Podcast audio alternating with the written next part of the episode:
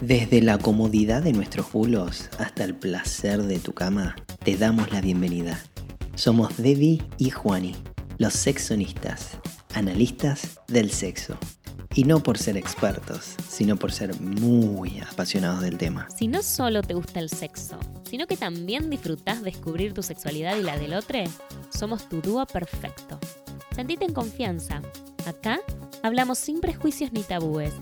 Prepárate un mate, un té, un café, con leche o tu gel lubricante. Que este podcast va a resonar en tu cabeza hasta cuando te estés masturbando. Buenas, buenas, queridos cogentes, ¿cómo andan? Ha llegado el último episodio de la temporada número 2. Juani, no me hagas ruido porque me distraes. Aparte, esa cara de boluda que tenés me distrae aún más. Quien les habla, su fiel anfitriona Debbie Frasino. Y como La ustedes reina. saben, yo no hago la reina. Como ustedes saben, yo no hago este podcast sola, sino que lo hago de la mano de la talentosa, la creativa, la atrevida, la sensual, Juani Manso. Hola, hola, hola. Hola, hola, hola, hola, queridos cogentes. Hola, una vez más. Ah, Bienvenida. Los gemidos, ¿no? Me encanta porque la- la- los gentes te- les debe de encantar escucharte gemir.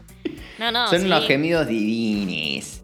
Soy Sí, una. sí. Quería, escuch- quería cantar la canción de, de Flor de la B y no me la acuerdo. Soy una gata. Miau, miau, miau. Me Miau, miau, gata, miau, miau, miau, miau, miau, miau. Corazón la que gata. mata, miau, miau, miau, me dicen la gata. Ok, bueno, nada, gracias cogentes por estar una vez más en este episodio número 9. La intención era tener 10 episodios, pero bueno, aquí quedará. Fin de temporada, nos vamos a tener que tomar unas pequeñas vacaciones.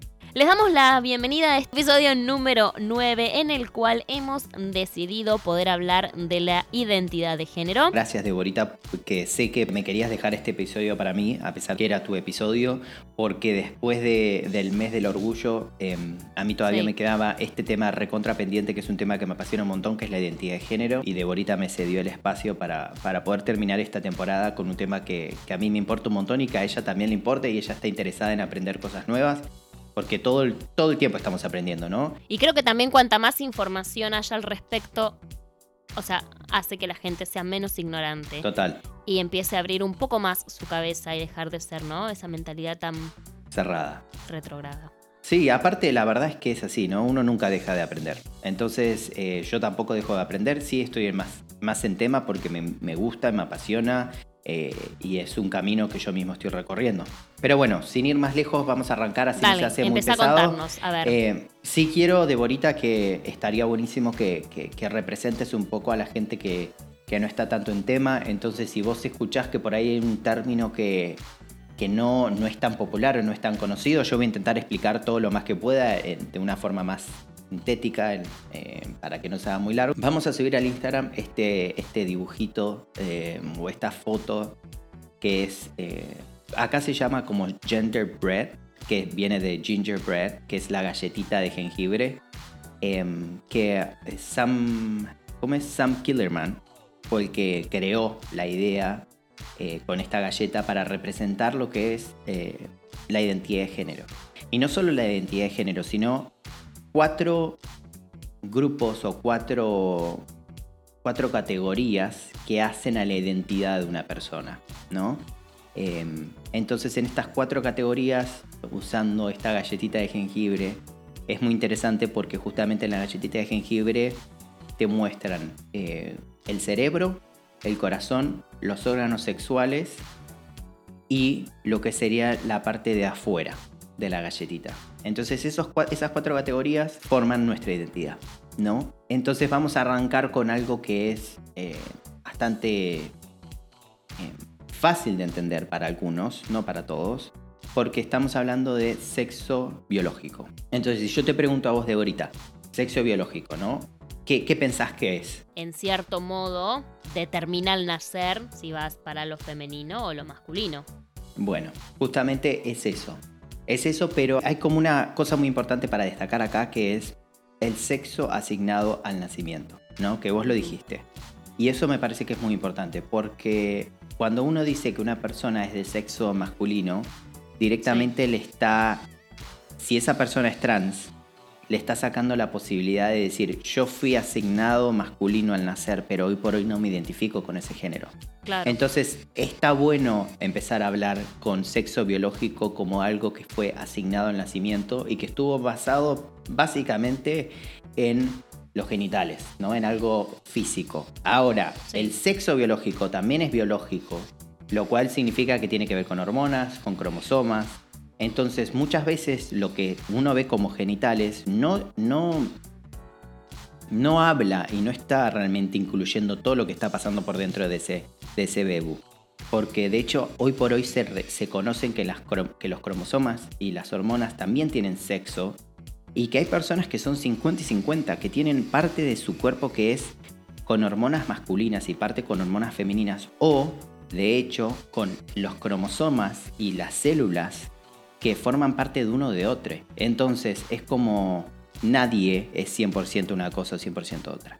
Y además algo muy importante acá, que son todas las personas intersex, que son estas personas que tienen eh, los cromosomas XY y XX que eh, no se. que están mezclados, ¿no? Que están. em, que la, genitalidad de esas personas no está formada completamente de un lado femenino o de un lado masculino, que sino que realmente tienen parte de ambas.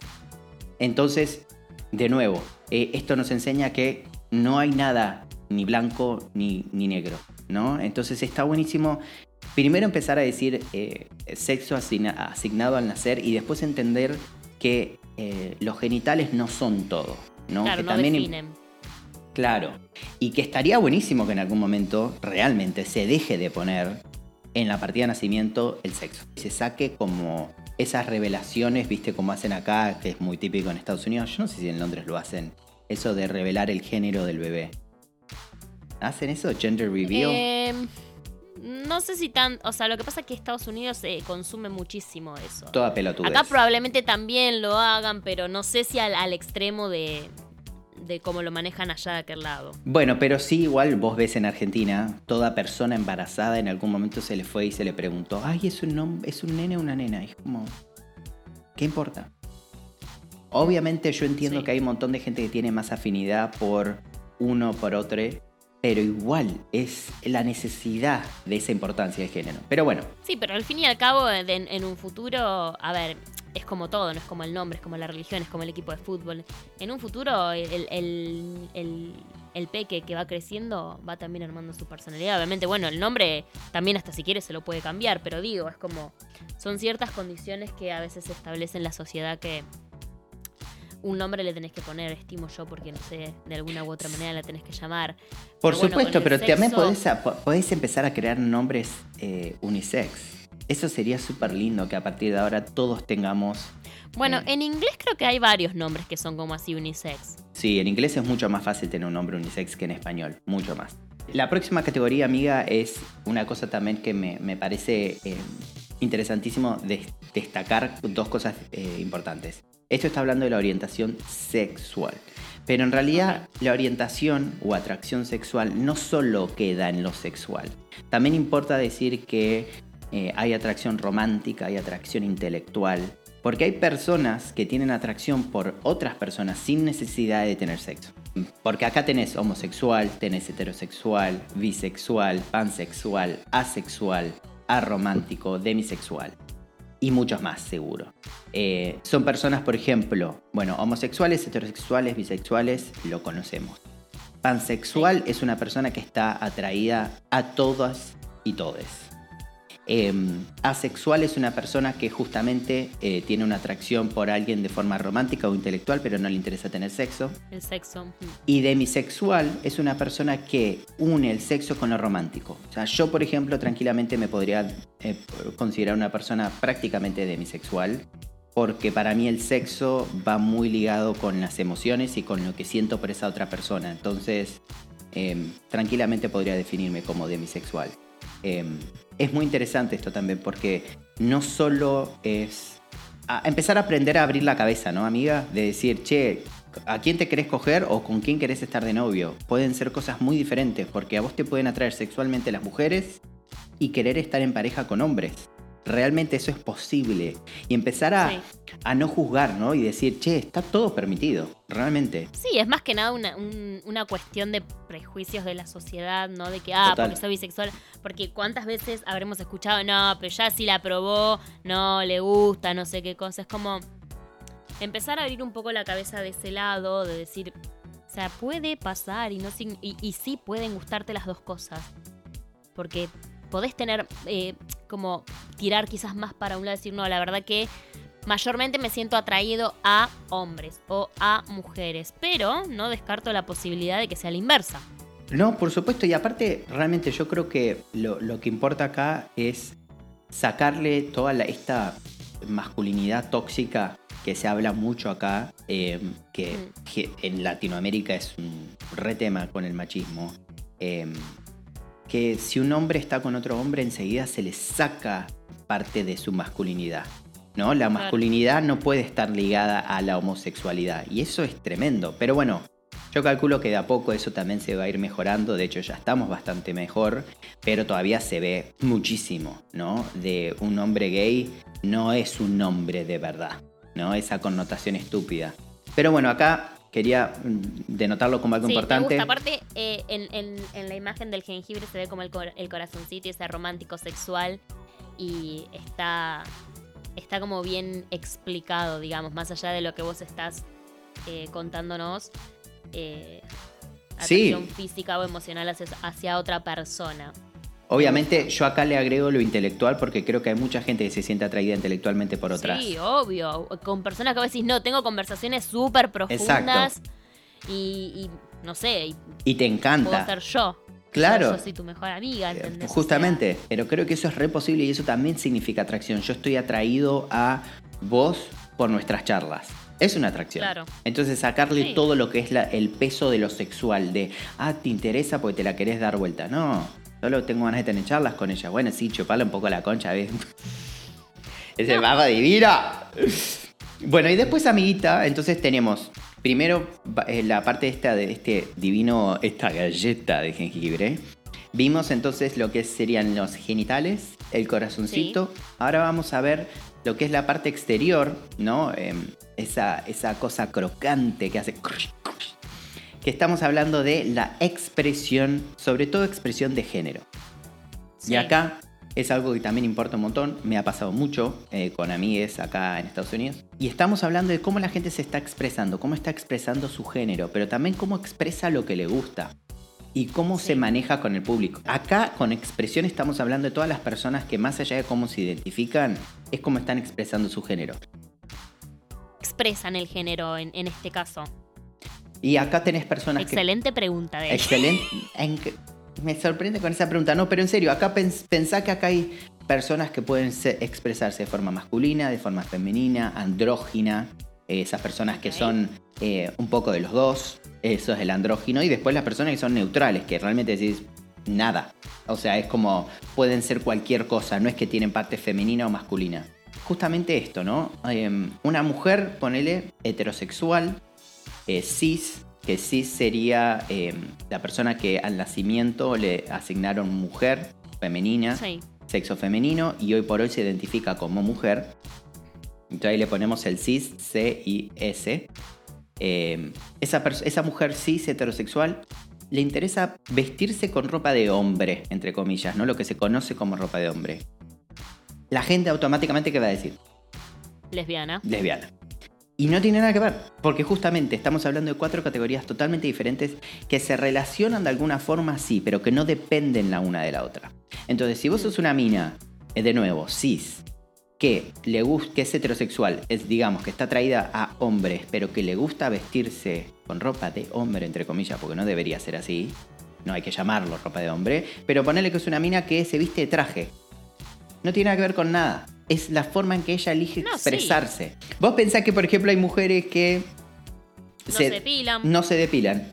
Esa es expresión de género. Esa es una expresión de género, obviamente, en cuanto a las mujeres, se está hablando de un movimiento feminista de liberación del cuerpo, porque que la mujer tenga que depilarse es horrible. Más allá de que muchos nosotros nos gusta, eh, esa, esa, esa opresión masculina sobre la mujer de che, te quiero ver depilada, eh, también es un peso, pero eso también es expresión de género, ¿ves? Es Claro. la mujer heterosexual sobre todo, y en realidad en ese caso toda mujer tiene que depilarse porque su género tiene que ser expresado de esa forma. Y ahora sí, la última categoría, amiga, que es la que más me interesa, que es la identidad de género, que es lo que más se está hablando hoy por hoy y lo que más hay que aprender, porque hay mucho. Porque en la identidad de género estamos hablando de muchos conceptos que son, acá se les llama umbrella, como de... mm, ¿Cómo es? Umbrella Paraguas. paraguas, conceptos paraguas, porque justamente no tienen principio ni fin y eh, incluyen muchos otros. Y acá en la identidad de género, amiguita, ¿qué pensás que es? ¿Cómo vos dame, si sabés, ejemplos de identidad de género? Que sepas. Bueno, viste que ahora, por ejemplo, Instagram te deja poner como qué eh, pronombre querés usar para vos. Ella, él, Pero ella, él, ¿qué sería? femenino, masculino. Femenino o masculino tiene más que ver con el sexo biológico. Acá se dice mujer, hombre. ¿Y qué más? ¿Qué, qué otra identidad de género es muy popular y se conoce mucho? La queer. La queer, sí. Bueno, yo soy queer, por ejemplo. Pero hay otra persona que se El conoce. no binario.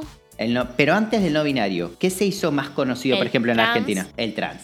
Transgénero. Como por ejemplo en Argentina con Flor de la B. Para, para, para, para, para. Arrancamos con Chris Miró, que es Flor de la B. Flor de la. B le vino después. Chris Miró, totalmente. Para mí, Chris Miró es la. La by the way, me parece que Netflix va a hacer una, una serie. Se la remerece Chris Miró, ¿eh? Posta. Eh, pero lo cierto es que Chris, eh, de alguna forma, amiga, eh, lo popular, Flor de la B fue mucho más popular que Chris Miró. Sí, pero porque Chris Miró la quedó. Si no, hubiese sido. Sí, coincido. Sí, tenés razón. Eh, pero bueno, este es- entonces tenemos hombres, tenemos mujeres, transgéneros, hombres y las mujeres que se identifican eh, como con ese sexo, que fueron también asignados con ese sexo al nacer, son de nuevo cisgénero. Eh, y después tenés personas que son no binarie, pangénero, agénero, gender fluid, gender queer o bigénero y muchos otros. Eh, acá, como vos mencionaste antes, el, el no binario eh, es hoy por hoy un, ter- un término recontra popular, pero que hoy todavía la gente está muy confundida de que, ¿qué es por qué sos no binario Sí, de no hecho, binaria. de hecho Demi, Demi Lovato se declaró no binaria hace un par de semanas. Demi Lovato. sea, hace, hace poquitito. Hace poquitito y, y justamente fíjate, Demi Lovato es un ejemplo muy copado porque Demi Lovato por lo general su expresión es femenina. Es una, es una persona que por lo general usa vestidos, eh, se maquilla, usa muchas cosas que están hoy por hoy ligadas a lo que la sociedad dice que son femeninos. Porque la verdad, amiga, si uno se lo pone a pensar, el género es una construcción totalmente social, o sea, no es biológico, eh, es social, ¿no? Para nosotros, ¿qué es ser un hombre? ¿Qué es ser una mujer? ¿Qué es ser transgénero? ¿Entendés? Entonces es como... Pero importa. Porque acá muchas veces a mí me pasa con, con gente cis, heterosexual, que me dice, pero ¿por qué tanto mambo? ¿Para qué? Nada, sos puto y listo. ¿Me entendés? O sea, es como que les molesta que uno quiera llamarse no binario o no binarie, para ser más inclusivo. Eh, y vos decís, sí importa, importa, a mí me importa un montón. ¿Por qué me importa? Porque yo quiero pertenecer a algo. El ser humano quiere siempre pertenecer a un grupo. El ser humano no es un... No, somos personas que les interesa estar solas todo el tiempo. Uno quiere tener ese sentimiento de pertenencia con algo, de personas que sientan lo que vos sentís y que te abracen. Tal cual, sí, es empatía con el otro y, y- y poder, digamos, compartir desde, desde otra perspectiva qué es lo que te está pasando, ¿no? Y poder sentirte acompañado también, porque al fin y al cabo, o sea, hay un montón de personas que piensan como vos y también hay un montón más que no. Y ahí es cuando. O sea, no solo que. A ver, está bien que no piensen igual que vos, el tema es cuando ya el respeto queda eh, a un costado. Totalmente, porque justamente es eso, es el respeto al otro, al otro. Eh, así que eso, amiga, creo que eh, no lo quiero hacer mucho más largo que esto. eh, más o menos, eh, se- ¿sentís que se entiende? O sea, hoy, por hoy vos podés decir que una persona, o sea, por ejemplo vos, Deborita, ¿qué dirías con, si vos tenés que decir en cada una de estas teorías, cómo te clasificarías? ¿Qué dirías? Bueno, eh, femenino. Femenino, sexo Pero- biológico, o sea, que sos una mujer cis. Sí. Pero también la realidad es que, eh, n- a ver, nunca me pasó de sentirme atraída por otra mujer, pero eh, sí de, de encontrarlo interesante, pero por esto que hablábamos antes, sí, ah, mira qué lindo piensa. Pero no al punto de decir, bueno, podría pasar algo con esta persona. Algo más, digamos, de, de una charla. Nunca me pasó eso. Ok, entonces dirías que vos por ahora sos una mujer cis, o sea que fuiste asignada femenina al nacer y em, de orientación o atracción heterosexual. Sí, del en penes. Muchos. No lo pongas eso. Hay que, hay que, hay que, va a quedar, amigo. Expresión claramente femenina porque mi amiga es muy, es muy de maquillaje, muy de uñas. No tanto, eh, me boludo, no. Yo soy media, media desastre para el maquillaje. Hay, hay momentos en los que tengo como esto de, de que me, me, pongo como un poco más femenina. Pero la realidad es que siempre he visto lo que me haga sentir cómodo. Y lo mismo con el maquillaje. ¿eh? No soy una persona que sí o sí tiene que ponerse 8 kilos de maquillaje. Siempre es un poquito de rímel, un poquito de polvo y ya. Porque me gusta más como lo natural. tratar de conservar, claro, tratar de conservar lo que es mi cara. Porque, o sea, viendo, viendo lo que es, eh, o sea, después de vivir tanto tiempo acá y viendo cómo se transforman muchas mujeres con el maquillaje, que se ponen eh, el coso este para que te broncea la piel y, las pestañas y tienen los dientes hiper mega blancos y vos decís, o sea, no es real. Y obviamente hay personas que le gusta eso y está perfecto, pero yo prefiero como conservar lo, que soy. La belleza natural. A mí, a ver, yo te digo la verdad, yo que amo las drag queens, eh, yo amo el maquillaje, amo la gente que se... Sí, pero es distinto para mí eso. Seguro, pero digo, no dejan de ser unas drag queens que están representando su mismo género. Lo que pasa es que el por qué lo hacen es lo triste, que es lo que vos decís.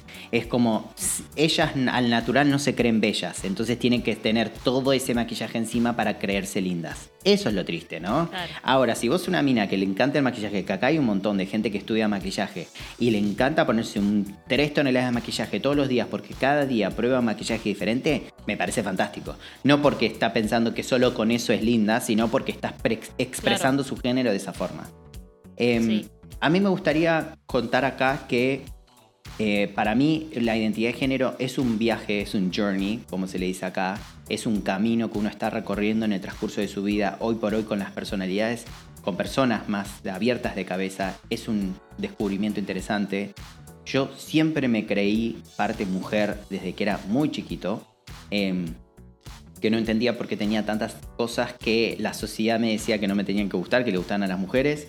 Y sentí que eh, cuando salieron estas identidades de, bigénero, eh, más que nada los no binarios, em, no binarias en español, eh, me, me, pareció muy lindo, ¿viste? Porque es como empiezo a entender por dónde va mi identidad, que es algo que todavía estoy descubriendo, que es algo que todavía estoy caminando. Pero creo que mucha gente me va a entender en ese sentido, porque de hecho hay personas eh, de orientación heterosexual que dicen, che, no, no, no me alcanza esta, esta heteronormatividad o mejor dicho, eh, lo binario en el género, ¿no? Sos hombre o sos mujer. No, no, no, no me cierra. Yo creo que hay muchas personas en el mundo que les pasa eso, que no, que no quieren cumplir un rol cumplir el rol de hombre o el rol de mujer y que le gustan parte de los dos o que le gustan cosas que no tienen nada que ver con eso. Porque hay personas que no quieren identificarse con nada que tenga que ver como hombre o como mujer. ¿Me entendés? Que están por fuera de ese. Entonces cuando la gente dice que lo binario está dentro, entre, en medio de hombre y mujer, está también limitándolo. A mí me gusta ver lo binario como algo expansivo, ¿no? Como con algo con muchos colores, muchas formas y muchas eh, posibilidades, ¿no? Eh, no es algo, una línea recta que va, entre una punta tenés un hombre y entre la otra punta tenés una mujer y es lo que está en el medio, no.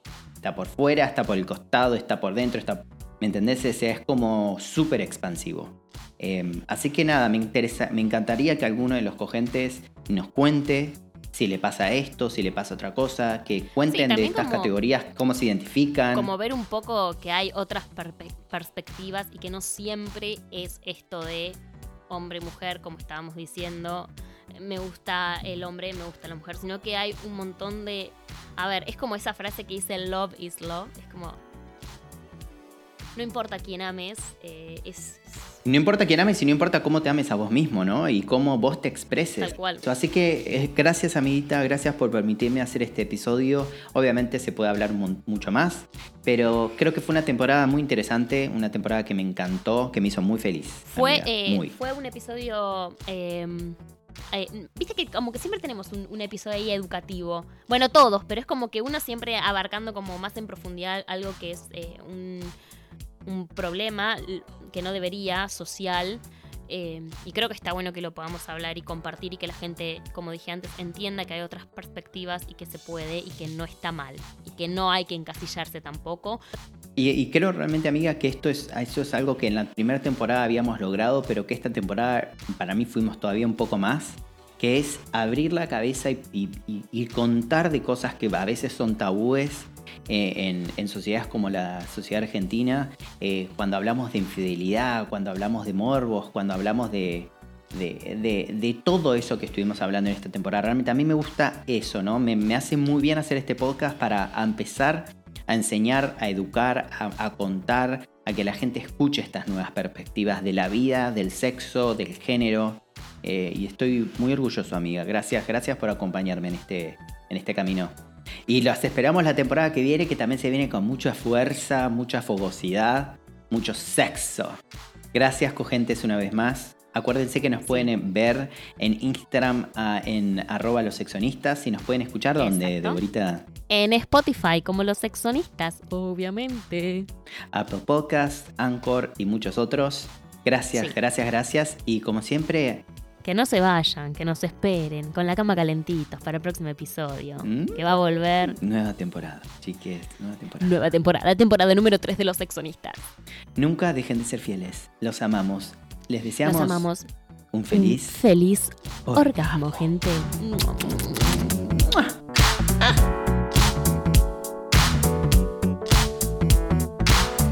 Hasta Sobrias. a quién miraba. No, es que me entró una mosca, boludo, y... Alta moscardón. Mucho ruido. Ah, es que ¿No está se inter- escucha? Esa mosca está hablando, esta, esa mosca quiere hablar de género. Y es el aliento, amiga. ¿Se viste que la pastilla de dientes de menta sirve? Bueno, ¿por qué no es así? Muy buenas, querides cogentes. ¿Cómo? ¿Qué fue esa respiración? Ya arrancamos, boludo, dale. Dale que me... Trata de respirar afuera del micrófono, porque yo después si no tengo que Bueno. andar. Eh, bienvenido. Aquí eh, haciendo el hosting el día de hoy, su fiel anfitrón. am- ¿Cómo me cuestan las palabras con FR, boludo? Yo me quiero presentar sola. Soy la mejor anfitriona de este podcast. Siempre innovo con algo. Bueno, si es innovar, ahí vengo con, Siempre innovo con algo Claro. nuevo. vengo con algo nuevo, ¿no? O sea, quiero usar una frase para hacerme la culo y no la sé usar. Para nuestros tres fieles cogentes, Sí. Anto, Gracias. gracias. Sofi, gracias también. Manu, Escucha. Creo que, que Lulo también es una fiel seguidora. La mató a la mosca. mosca. La mosca. Morirás. Rip a la mosca. Eh, sí, rip.